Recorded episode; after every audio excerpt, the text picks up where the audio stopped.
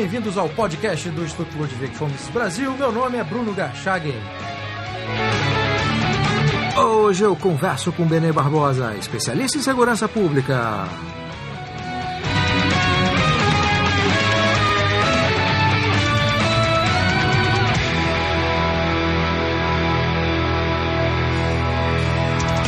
Seja novamente bem-vindo, Benê Barbosa.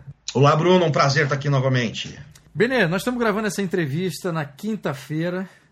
O, o, terror e o caos está instalado ainda no Espírito Santo. Essa entrevista será publicada na segunda-feira. Então a gente grava sem saber qual foi o fim da história. Se a PM voltou a trabalhar ou se o problema continua e se houve consequências ainda mais graves. Então eu queria começar essa, essa entrevista, Benete, perguntando o seguinte: no momento como esse, o Estado do Espírito Santo, refém da bandidagem, a PM vendo a violência se desenrolar de camarote, a necessidade de entrar aqui Guarda Nacional e Forças Armadas. Né? Mas antes disso, levou aí três dias para que chegasse esse, esse reforço das Forças Armadas. No debate que se refere a armamento e desarmamento, o que, que seria o ideal num momento como esse para evitar que o Espírito Santo presenciasse e fosse vítima de cenas tão lamentáveis como a que a gente viveu aqui? É, a primeira, acho que a, a grande lição né, que se tira dessa, dessa situação uh, caótica né, que está vivendo uh, o Espírito Santo e que outros estados já vivenciaram, né, coisa que a gente às vezes também acaba não, não lembrando, não é a primeira vez que isso acontece no Brasil, a grande lição que se tira é que o desarmamento não deixou ninguém mais seguro do que se ele não existisse. A verdade é essa. Né? Então, acabo de ler agora aqui no, no, no site da UOL, inclusive, né, que olha só. Uh, não há como garantir a vida de ninguém no Espírito Santo, né, disse o vice do o procurador do Ministério Público do Trabalho, que recomenda a liberação de todos os trabalhadores do Estado. Né, isso foi agora, de manhã, hoje de manhã, ou seja, a, situação é caótica. Uh, os próprios representantes do Estado estão aí dizendo que não podem controlar a situação, que não podem garantir a vida de ninguém. Uh, e que, convenhamos, né, é uma situação que, embora seja nesse momento extrema, uh, ela é uma situação que já existe no Brasil desde que o Brasil é Brasil. Né? nós vivemos num país com 60 mil assassinatos por ano. ou seja, o Estado ele não consegue garantir a vida de ninguém. A verdade uh, é essa. É, mesmo numa situação de normalidade em que a PM está trabalhando, essa segurança não é garantida, né, Bené? Exatamente, né? não existe, né? não existe uh, uh, organização policial ou Estado uh, que seja capaz de assegurar a segurança para o cidadão 24 horas por dia, 7 dias por semana. Né? Você tem, obviamente, a, maioria do tempo esse cidadão vai estar por conta própria. Né? Claro que você tem, quando está a polícia trabalhando, você tem um fator aí de, de dissuasão né, bastante forte, e, e, e, ficou muito claro hoje isso no Espírito Santo, né, que esse fator é um fator realmente de redução da criminalidade. Uh, mas, no final das contas, o cidadão está por si mesmo. Né? E o que a gente está discutindo mais uma vez é essa questão do desarmamento. Né? Você deve lembrar, quando a gente fez a nossa primeira entrevista, que nós falamos muito sobre isso. Né, de que uh, uh, o Estatuto de Desarmamento no Brasil ele não trouxe nenhum efeito benéfico, ele não trouxe nenhuma melhora na segurança pública e ele trazia realmente uma situação de refém do cidadão. Então, hoje o cidadão, e aí é uma, é uma coisa gravíssima, ele não só está refém dos criminosos, como ele acaba refém do próprio Estado. Né? Então, a partir do momento que o Estado, como é o que aconteceu agora no Espírito Santo, diz não, não tem policiamento, pronto, esse cidadão está absolutamente sozinho.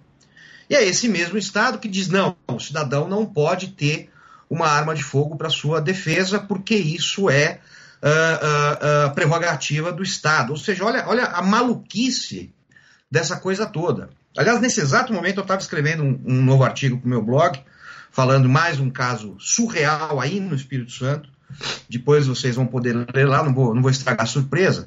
Mas eu estou vendo a, a, negativa de um amigo meu que teve, teve, ele tentou comprar uma arma de fogo tempos atrás aí no Espírito Santo. Uh, essa essa uh, tentativa foi negada pelo delegado da Polícia Federal, que falou que ele não tinha, uh, não, ia, não ia autorizar a compra dessa arma, com a seguinte justificativa: olha só, prestem bem atenção. Palavras desse delegado nessa negativa de compra.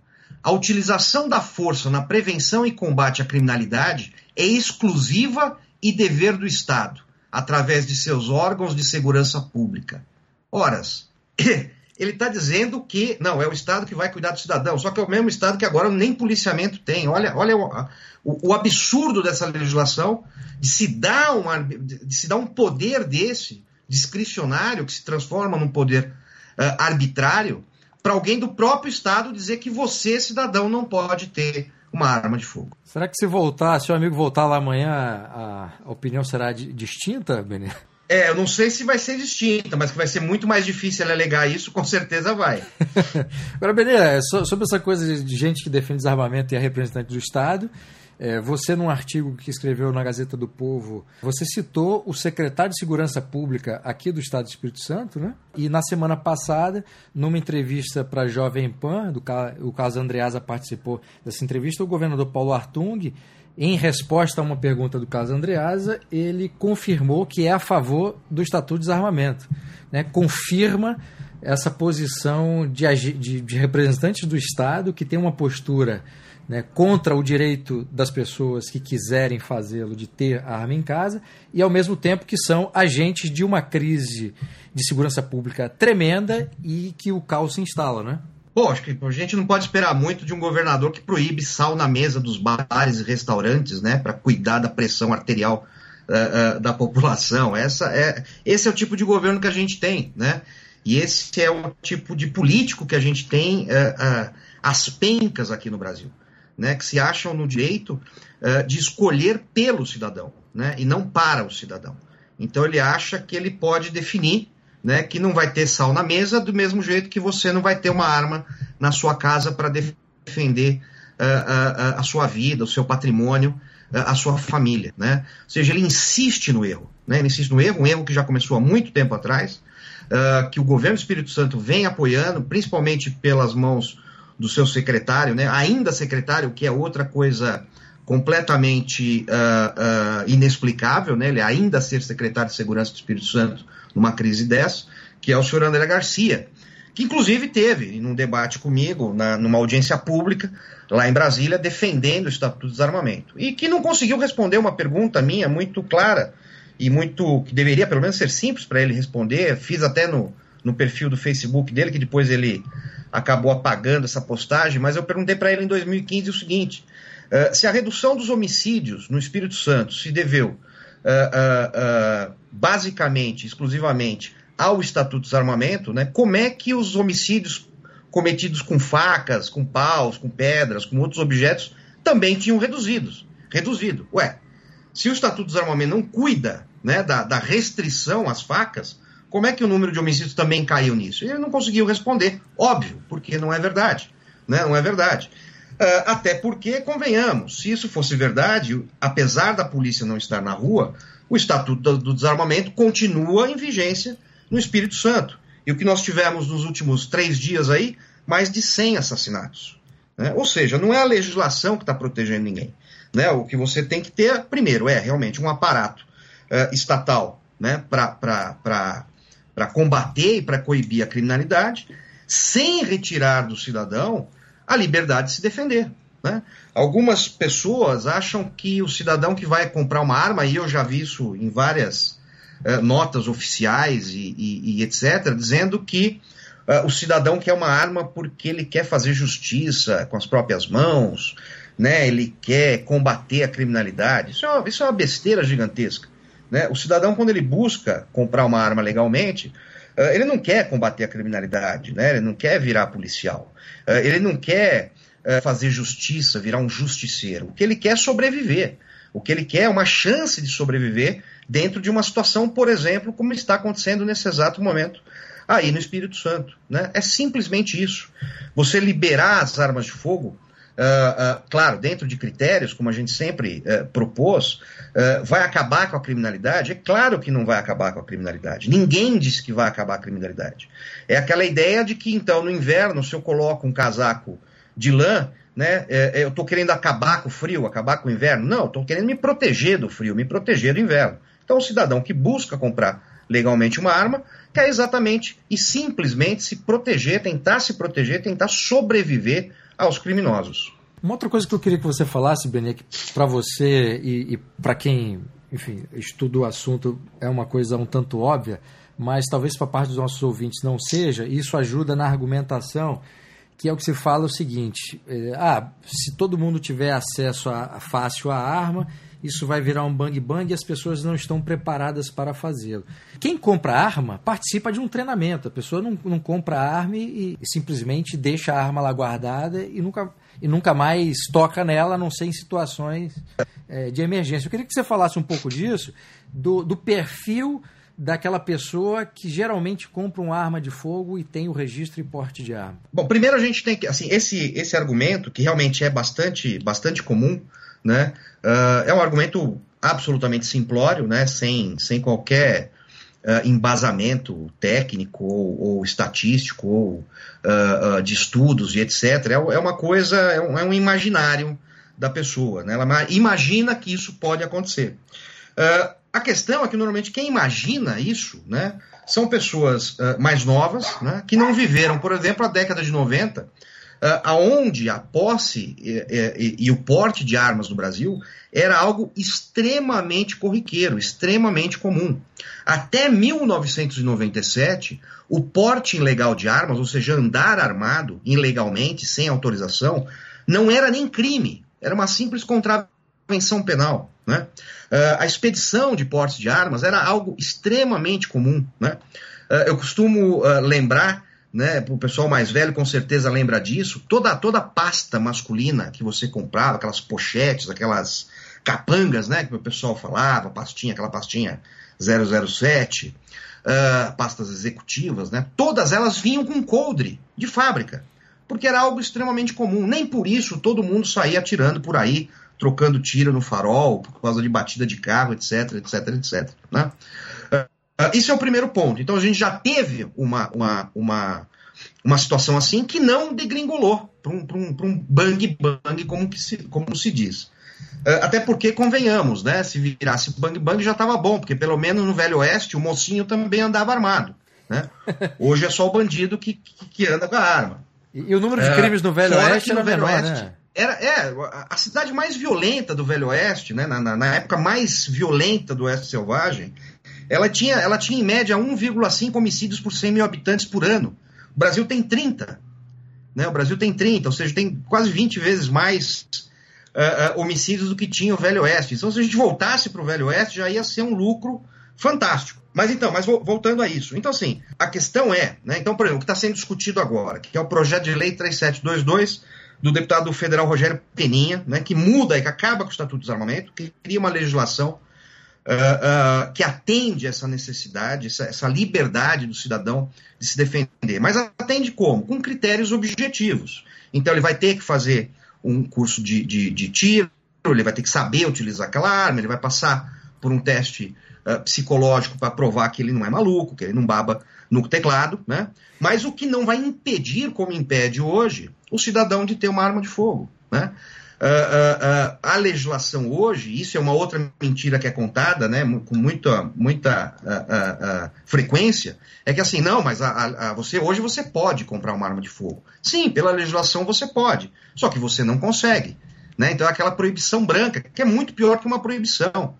Né? Ela é muito mais revoltante que uma proibição simples e pura. Então essa ideia de que as pessoas vão sair por aí armadas, trocando. Isso é uma, isso é uma grande bobagem. Né? Eu tenho alguns textos uh, publicados sobre isso, o pessoal quiser procurar né, uh, no meu blog, em alguns outros jornais, eu falo exatamente isso, que o brasileiro precisa parar de ter esse complexo de vira-latas, como dizia Nelson Rodrigues, né, e se achar que ele é, ele é menos, menos civilizado que o, que o cidadão paraguaio, por exemplo, que anda armado com uma, uma facilidade muito grande, ou o próprio Uruguai, que é o país mais armado da América Latina e tem a segunda menor taxa de homicídios, Argentina, né? Todos esses países as pessoas têm muito mais armas que o Brasil e têm muito menos uh, homicídios. Benê, eu sei que já, nós já falamos disso na, no, no podcast anterior, mas eu queria que você repetisse é, o que, que muda desse projeto de lei que está em discussão é, para a atual legislação, o que, que facilita, no fundo? Como é, vai, vamos de onde para onde? É, nós, nós saímos de uma legislação que foi feita para o desarmamento, tanto é que chama Estatuto do Desarmamento, para uma ideia de uma legislação uh, que, que, que, que legisla sobre a arma de fogo, sobre a utilização, fiscalização, controle de armas de fogo. Ou seja, ela perde essa, essa, uh, esse critério de ser uma, uma legislação proibitiva. Né? ela volta, né, como era na, a, a, até antes de 2003, volta a idade mínima para 21 anos para compra legal de uma arma de fogo, uh, acaba a discricionalidade, que eu acho que isso é o, o principal dessa lei, né, ou seja, você não vai ficar na mão do humor né, de um representante do Estado para dizer se você pode ou não pode ter aquela arma. Se você atender os critérios objetivos, você vai ter esse direito, ponto final. Isso, isso é o principal dessa lei. Né? Ainda é uma lei restritiva, não é pouco restritiva, ainda traz algumas limitações que eu considero ainda até um pouco uh, exageradas, mas que nesse momento uh, uh, é a política do possível. E a raiz ideológica dessa mentalidade desarmamentista, é, Beni, ela começa quando? Você falou é, o ano de 97, é, salvo engano, que é quando começa efetivamente as restrições para o estado anterior, que era mais simples, e era até um hábito você ter, ter arma em casa. Eu lembro que que a minha geração pegou isso, talvez tenha sido a última geração, né, que hoje está em torno de 40, 40 e poucos anos, foi a última que, que é pegou essa, essa cultura, né, de, de era, era, normal, quer dizer, os pais, avós terem armas em casa, né? A partir de momento, a partir de qual momento que isso muda? O Brasil ele sempre sofreu com algum tipo de restrição, né? Desde o, desde, desde o tempo do Brasil uh, colônia, quando fabricar uma arma de fogo em solo brasileiro sem autorização da coroa podia ser apenado com a morte, né?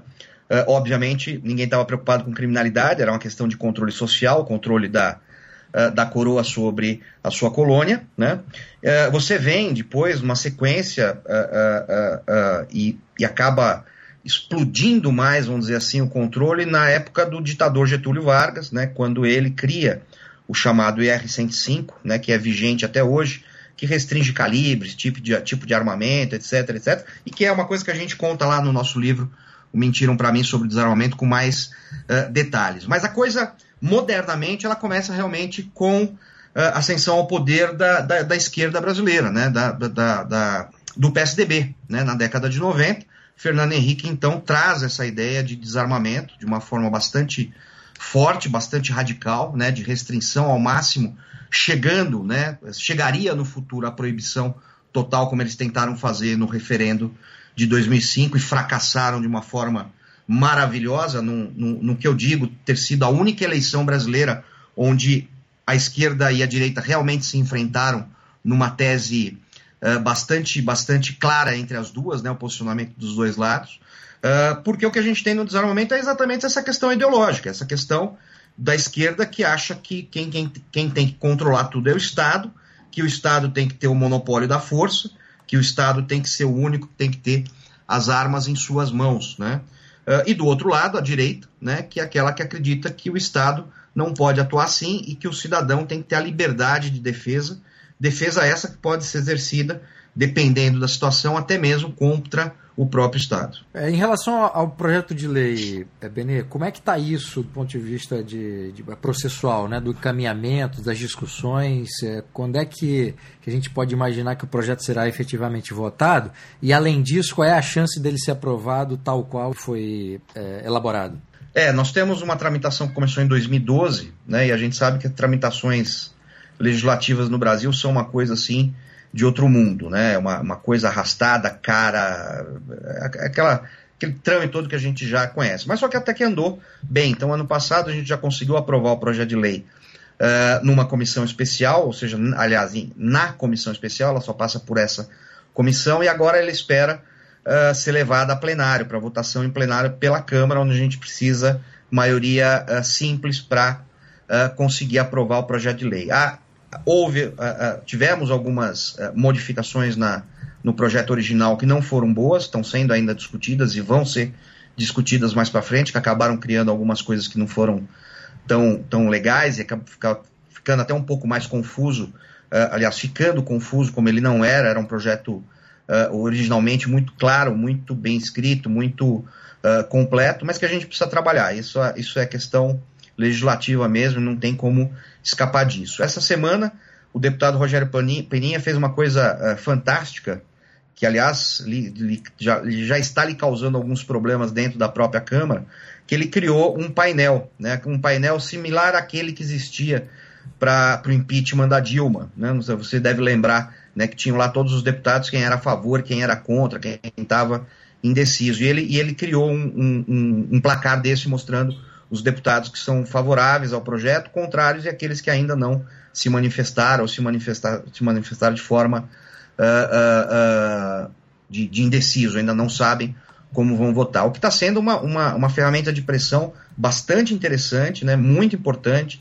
Tem muito deputado já pedindo para ir de lá para cá, de cá para lá, né, ou seja, está surtindo o resultado que as pessoas estão cobrando. Né, e isso é uma coisa fantástica que é necessário fazer para que as coisas andem no Brasil. Né? Uh, nós temos aí, graças à internet, essa facilidade hoje de cobrar os políticos, cobrar os deputados.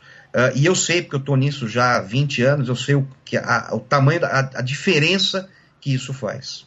Benê, para encerrar, você acha que o que está acontecendo no Espírito Santo e todo o receio que tem sido demonstrado pessoas de outros estados que a PM faça o mesmo, esse tipo de paralisação né, é, por trás de familiares, acontece, isso acontece em outros estados, você acha que isso abre uma janela de, de oportunidade para se discutir essa, esse problema do desarmamento, as consequências negativas do desarmamento e pressionar os deputados de forma a melhorar esse projeto e aprovar esse projeto de lei? Abriu uma janela gigantesca, né? abriu uma janela gigantesca. Isso, é, é isso já voltou à discussão.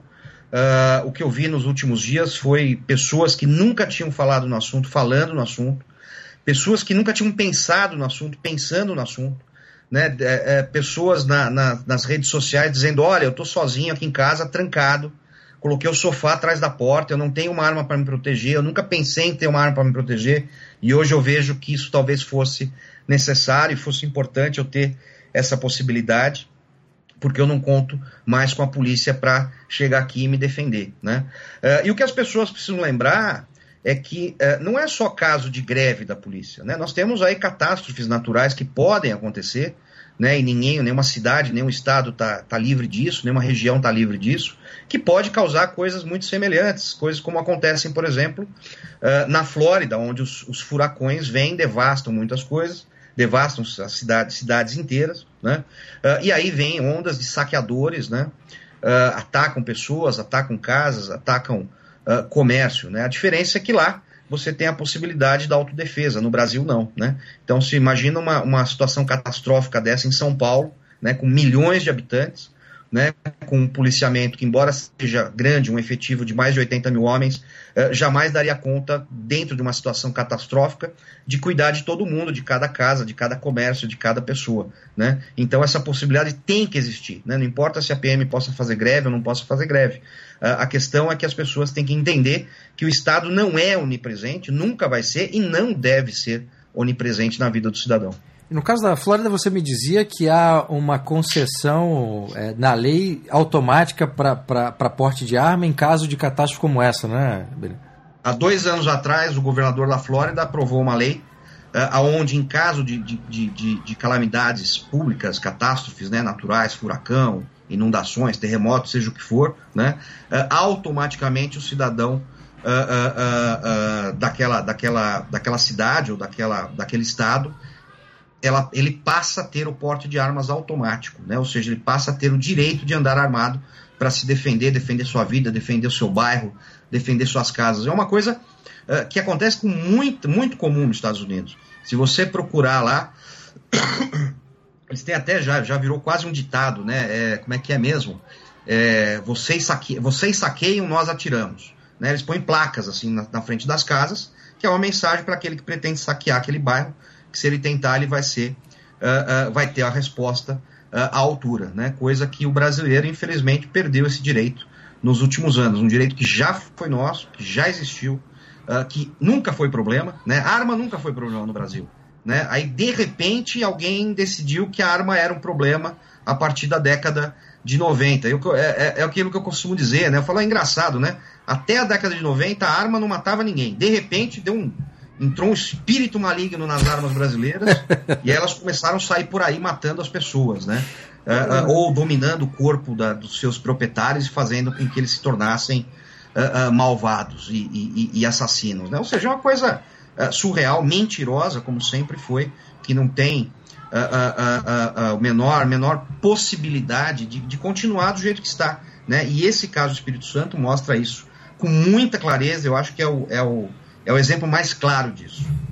Bené Barbosa, muitíssimo obrigado pela entrevista. Eu que agradeço, Bruno, mais essa oportunidade e tomara que acabe tudo o mais rápido possível, melhor dentro do possível aí no Espírito Santo e que disso a gente possa tirar lições importantes para a segurança pública, que é uma coisa que infelizmente no Brasil a gente ainda sofre muito na mão dos, dos ideólogos de plantão, dos ideólogos que cuidam da segurança, esquecem a questão da técnica e da, e da, da efetividade das ações, né? E ficam só nesse imaginário de esquerda enquanto as pessoas morrem nas ruas. Deus te ouça, obrigado.